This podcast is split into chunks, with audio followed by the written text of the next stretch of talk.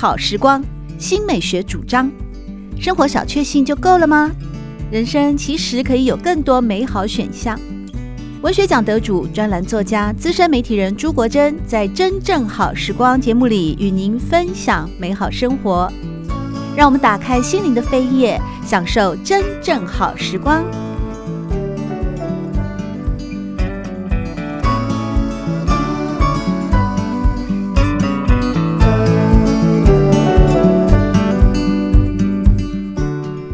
众朋友们好，欢迎您来到《真正好时光》的节目里，我是朱国珍。在今天我们邀请到的是名诗人，也是名作家林信杰，和大家要分享的是一本非常好看、非常优秀的诗集《造梦者》。信杰老师您好，呃，大家好，我是林信杰。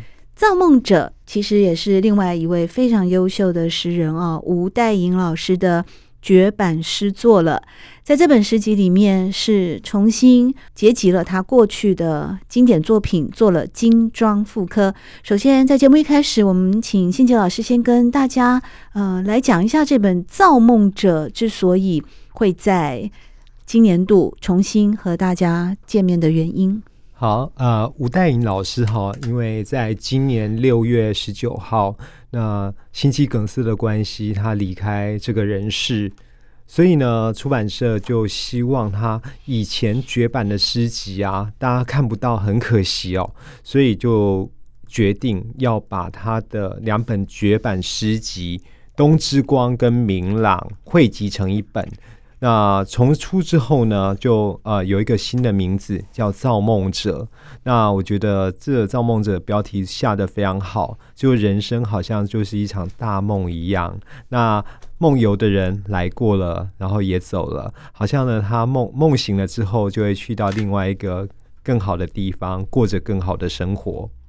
造梦者是戴颖老师的诗或诗诗篇里面所挑选出来的，还是后来你们才为他取的新名字？哎，对，这是呃，造梦者这个概念其实来自于吴岱颖老师哈，他作品里面。很多很多跟梦有关的一些篇名，oh. 所以呢，他好像就是很习惯在做了一个长长的梦之后，就把那个做梦的心情写成一首诗。所以呃，我觉得这个标题其实很很贴切，就是呃，人生在世好像就一场大梦一般。所以呢，就也因为呃，吴岱颖写了那么多梦，于是呢，就用一个做梦的人来呃。归结他整个诗的那个风格，而且是十年前绝版的两本诗集《冬之光》跟《明朗》，绝版了就没有再印了。对对，就是呃，吴岱吟还在世的时候，这两本诗集就已经绝版多年，然后没有再呃出新的那个、哦、呃集子这样子。是，对。那《明朗》这一本诗集是二零零七年，也是十。十四年前，对对，他这是他第一本诗集，是花莲县文化局所编印的。哦、那其实市面上也不容易找得到，所以我觉得这次、嗯、呃，就也也蛮有纪念价值的，把那个市面上不容易找到的《明朗》哦这本诗集，然后收在《造梦者》里面，然后在第四集就有完整的呈现。嗯、对。在这本《造梦者》，吴代颖呢，非常优秀的诗人，可惜英年早逝啊。呃，重新又让他的绝版诗集呢做精装复刻。在这本诗集当中呢，今天我们现场邀请到的林信杰老师也特别。做了推荐序，但在推荐序的定义里面，你是呃把它定义为一个孤独的造梦者啊？对对对，我觉得其实孤独是人生的实况，啊，就是每一个人都是孤独的来，然后到生命终点的时候也是孤独的离开，所以呃，我觉得吴岱颖应该是很能够体认孤独的本质的。那也因为孤独的关系，他很能够去。呃，坦然的面对自我，还有自我身上所发生的这种种的遭遇，他用诗的形式把它记了下来。所以，孤独也是一个艺术家的必备条件吧？对。但我们都知道，其实林信杰老师和吴代莹哦，你们认识的非常早哎，在一九九五年的时候啊，嗯、因为国文资优生保送营的一个因缘巧合，两个人从那个时候就认识了。认识了以后，嗯，后来也是共同在东部教书。那在之前呢，也在建国中学啊担任国文老师，任教职。这么久以来的嗯相处也是非常相知相惜的好朋友啊。你认为吴黛颖他的诗作，他的诗里面的最特殊的一个特质在哪里？呃，吴代颖的诗，他在自己的序文里面曾经多次提到，就是他的诗其实是一个内心跟外物，啊，就是外在的。呃，物质世界，那心跟物交汇的时候所产生的，几乎是可以呃跟呃宇宙或者是整个那个神跟人的关系可以贯通的那样的存在状态。所以他他的诗呢，有呃非常非常强烈的存在意识，嗯，对，然后把每一个活生生的身体、活生生的命运。可能会遭遇到的，他都设想过，所以他呃，生命里面的一些啊、呃，不管是甜美的啊，对爱的想象啊，对亲情的想象，或者是比较沉重的，好、哦，他可能呃，就是步入中年之后，开始去健身房，然后开始重视养生，所以他把那个去健身房的人，或是啊、呃，注重养生的人，这一些人。对于死亡的感受，他设身处地的就写下来。嗯，那那那样的一个中年心境，其实就呃出现在他第三本诗集，就是《群像》里头。好，那《造梦者》这这作品其实没有收录《群像》，因为《群像》还还继续的有在发行。是对，也也是比较新进的作品。那新进的作品其实是《群像》里面就完整的处理到。所谓的中年哀乐哦，啊、所以在跟他早期的作品比较起来，有很大的不同了吗？对，就是风格差异颇大，颇大是。对对，我觉得他早期的明朗，其实实验性质比较强。嗯，那最成熟，就是走向成熟的作品，应该就是在二零一一年所出版的《冬之光》。嗯，哎，那《冬之光》的整本诗集。其实有部分跟明朗是有重叠的，大概三五篇作品是是有重叠出现的，就是可能他真的很在意那几首诗，有改过吗？呃，没有改过，但是他、哦、呃，他特别爱，就是、对特别偏爱的几首诗，在明朗出现了。那《冬之光》呢？因为明朗不容易买到，所以他《冬之光》在呃出版的时候呢，就也就收录了原来明朗里面的那那。数量很少的几首诗，是在今天真正好时光的节目当中，我们邀请到的是名诗人，也是名作家林信杰老师，来和大家分享的是由吴代颖啊所创作的《造梦者》这本绝版诗的精装复刻。吴代颖呢，过去在建国中学任教的时候，学生都喜欢叫他首讲。有个绰号，为什么叫首奖？就是 the first prize 啊，第一名的意思啦。因为呢，吴黛颖啊得过林荣三文学奖的新诗首奖。林荣三是大概目前哦，我们国内竞争难度最高、奖金也最高，而且呢，他的整个地位也最崇高的一个文学奖项了。也是由媒体目前大概是唯一由媒体所举办的公开的一个。征文奖项，另外吴淡颖也得过时报文学奖的新诗首奖。那么他去跨界写小说呢，也得到了国军文艺金像奖的小说首奖。再跨界去写散文，也获得了教育部文艺创作奖的散文首奖。他很会得首奖，对，是。你们常常在学校里面，学生开他首奖的玩笑的时候，他都怎么表示？因为我认识的戴颖就是一副。我老觉得他就是有一股魏晋魏晋名流的那种感觉，嗯、你知道？魏晋名士派，名士派，因为魏晋人哦，竹林七贤最有名的就是他们的月明教而任自然嘛，他丝毫不会掩饰他们内在的那种才气的狂妄，或者是对一个世俗的避逆啊。对，他们就是做他自己。是那还有王戎啊，啊、呃，嗯、他说的“太上忘情，最下不及情，情之所钟，正在我辈”。其实讲的也就是说，就算他们再怎么样越明教而任自然，可他们所谓的任自然，我认为就是非常真挚、纯洁的去面对内在的内心的一种。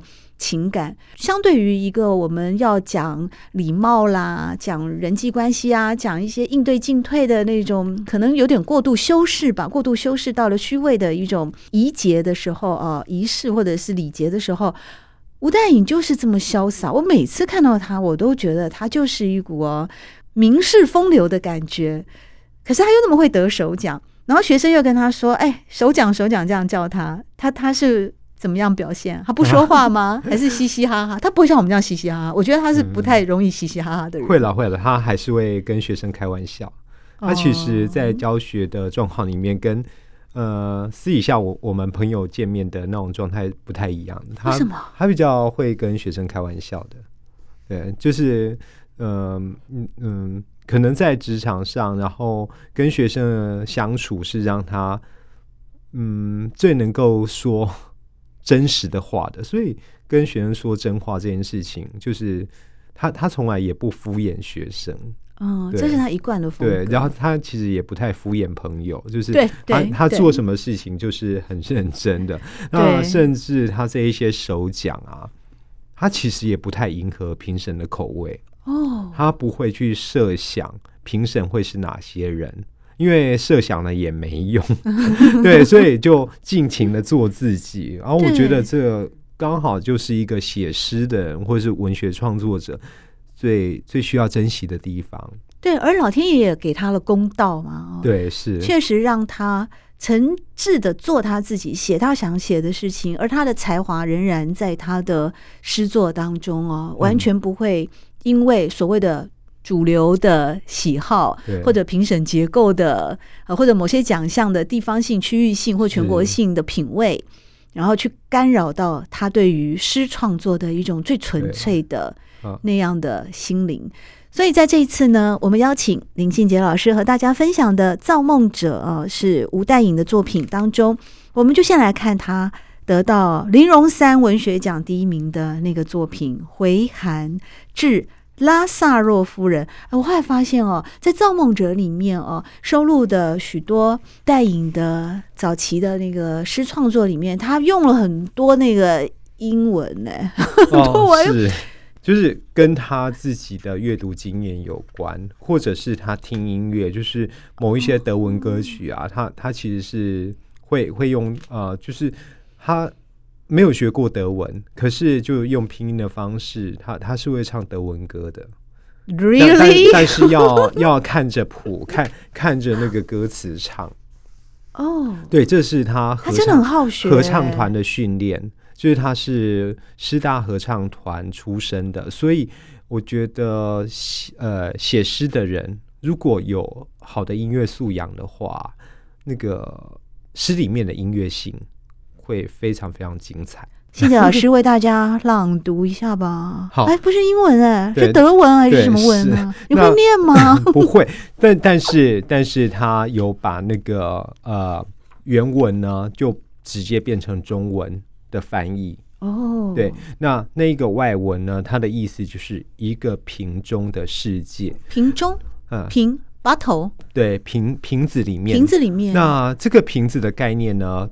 其实不太像是那呃玻璃瓶，或者是那呃那一种，就是我们看到的那种汽水瓶的概念。嗯，那那个呃美国诗人哦普拉斯，Sylvia Plath，对，他有一个很好很好的小说，长篇小说叫《瓶中美人》，然后那个瓶中美人的。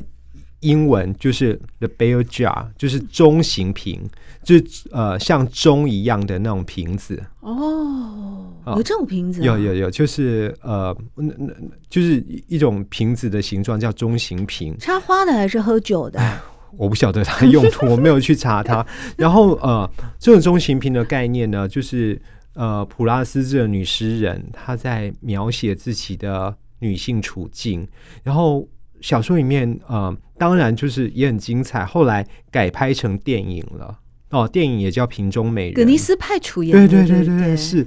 那那个电影跟小说其实很，就是就几乎就是情节上就呃八成是是一致的。嗯。那我觉得它里面讲到那一种，就是一个饱受忧郁症所苦的女诗人，然后她的艺术追求，还有她的感情不顺。那甚至她这样老公也是名诗人，而且很帅，对，是一个对桂冠诗人，对啊，对泰德修斯。那那个普拉斯的呃老公呢，就是呃帅气又有才华，对啊，然后又有桂冠，对啊，然后那个荣耀，其实会让普拉斯自己也觉得那。我不过就因为我是女性，然后我要承担这么多的责任跟义务，所以我的天分啊就没有被看见。然后普拉斯其实是有一点郁闷跟感伤。嗯，那钟情平那个小说就是《瓶中美人》那个小说里面，我我看到一个感触很深的就是，呃，我们人都需要朋友嘛。嗯，然后普拉斯就说，只有曾经一起呕吐过的人，嗯，才能变成好朋友。嗯，对，就是有同甘共苦过的，对、啊，然后才能成为知交。对，啊、对，所以呃，吴代颖就在《回函》是拉萨多莫夫人这一首诗里面用了普拉斯的典故。嗯、那拉萨拉莫夫人其实是普拉斯的一首诗的名称，哦、所以整首诗都是在呃，就是使用普拉斯的典故。那可是我觉得要用这样的呃典故。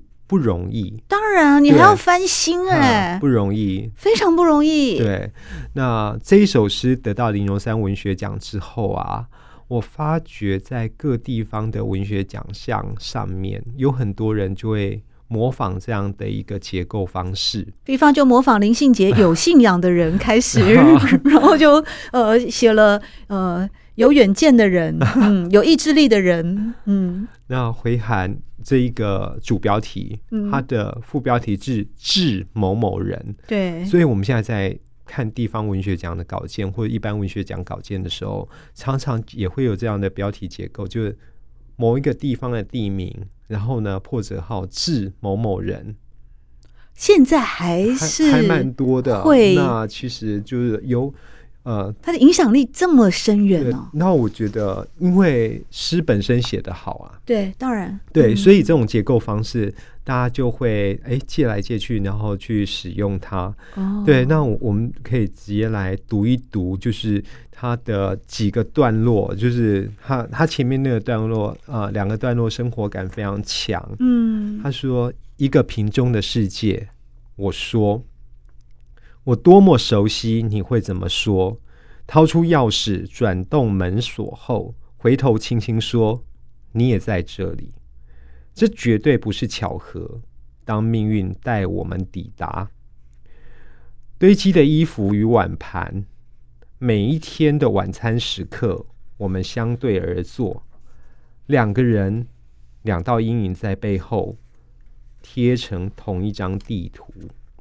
那这你你当然可以说，这是普拉斯跟他先生的那种生活的处境，嗯，可是这很可能就是吴代颖在精神世界里面他所设想的，就是备受折磨的那一个普拉斯的心境吧。嗯，后来这首诗的发展呢？啊、呃，它的发展呢，中间就是不断的去铺陈。呃，生活的细节，生活的场景。那我觉得，像普拉斯这样的苦闷的呃家庭主妇的生活是很难写的，因为会累积很多的牢骚跟抱怨。对，那这些牢骚跟抱怨很难成为艺术品。对啊，它很难成为诗。可是吴代颖他设身处地，他去设想一个女诗人的处境，然后他把这一种家庭主妇，然后呃自己的才华被压抑，自己的才华好像只剩下去面对那一些脏衣服跟碗盘的时候，那是多让人感伤的事情。是。那于是呢，他有一些发展，他一样用代言的方式去讲，就是他好像变成要跟。普拉斯笔下的拉萨诺夫人，嗯，做一番对话，嗯，而且是用现代的台湾的女性情境去跟普拉斯的笔下人物做对话。那结尾的这边哦，他说：“这时候我已远离战争，练习修理这个损坏的世界，打电话给每一个号码，乘着遥控器穿梭在购物频道之间，我让自己忙碌。”这很哀伤哎，就是家庭主妇，然后自己的才华被压抑，可是她每天就是打电话出去，然后可能只是为了发泄自己的情绪，或者是找人说说话都好。她呃，更可怕的就是拿着遥控器，然后看购物频道。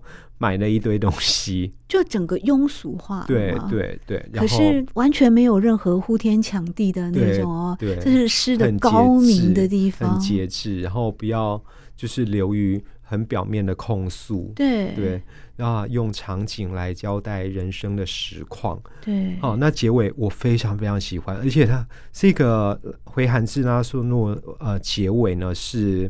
我觉得整首诗最高明的地方，嗯，就是生活在这种处境的人。那有有人常常会误解吴代颖的诗是一种绝望彻底的诗，其实不会。他即使在面对绝望的时候，他是会给予一种信心跟力量的。嗯，就是诗的结尾哦，就是他一样回到这一个中年妇女的情啊、呃、情境，家庭主妇的情境。那我来读一下，他说。让自己看起来透明，让你看见我肚腹里一只蝴蝶正挥着翅膀上下飞舞，为了每一个清醒的明天所做的种种努力。就是他并没有真的想要去了结自己的生命，或者是用呃最残酷的方式来伤害自己或伤害他人，都没有。而是它会让自己变得比较干净透明的那种状态，然后那个蝴蝶当然代表美感，嗯，美感可能来自于自己体内，嗯，然后他会继续努力下去。吴代颖的诗里面，我都会看到一种最后的，刚才信杰老师跟大家朗读的，让自己看起来透明，让你看见我肚腹里一只蝴蝶正挥着翅膀上下飞舞。我也觉得淡颖的诗里面有一种说不出来的清澈。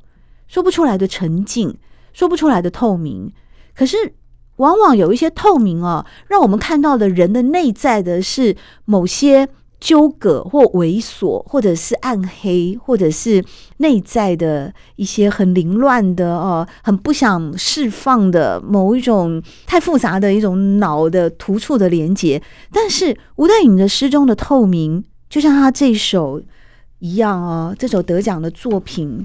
是拉萨若夫人一样，他让我看到的透明是经过反省，是经过沉淀的，是经过淬炼的，好像一个筛子筛过的那种最美好的质地。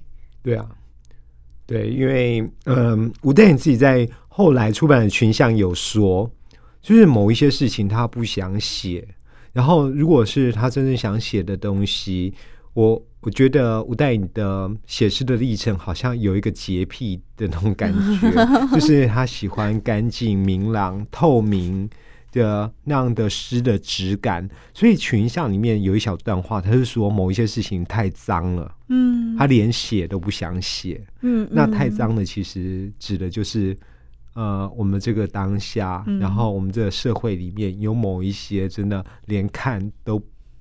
不屑一顾，连看都不想看的那一些很很很猥琐的事物。对啊，有些东西其实真的就不要让它放在我们的脑容量或者我们的记忆体里面哦，因为太多这些如果不堪的事情的连接，我觉得有的时候其实也会对我们的呃心情啦，或者是。我们去趋向光的本能哦，有所干扰，有所影响。嗯、我想这也是吴代颖呢，呃，也很开心能够见到，虽然没有机会再见到吴代颖本人了，但是这本《造梦者》绝版诗作精装复刻，也帮助我们留下了吴代颖最珍贵的、最美好的那份质地，以及透过文字呢，时时刻刻也让我们可以跟当代非常优秀的诗人吴代颖能够长存，能够在一块儿。今天在节目当中邀请到的也是名诗人林信杰，和我们分享的是另外一位诗人吴代颖的作品《造梦者》。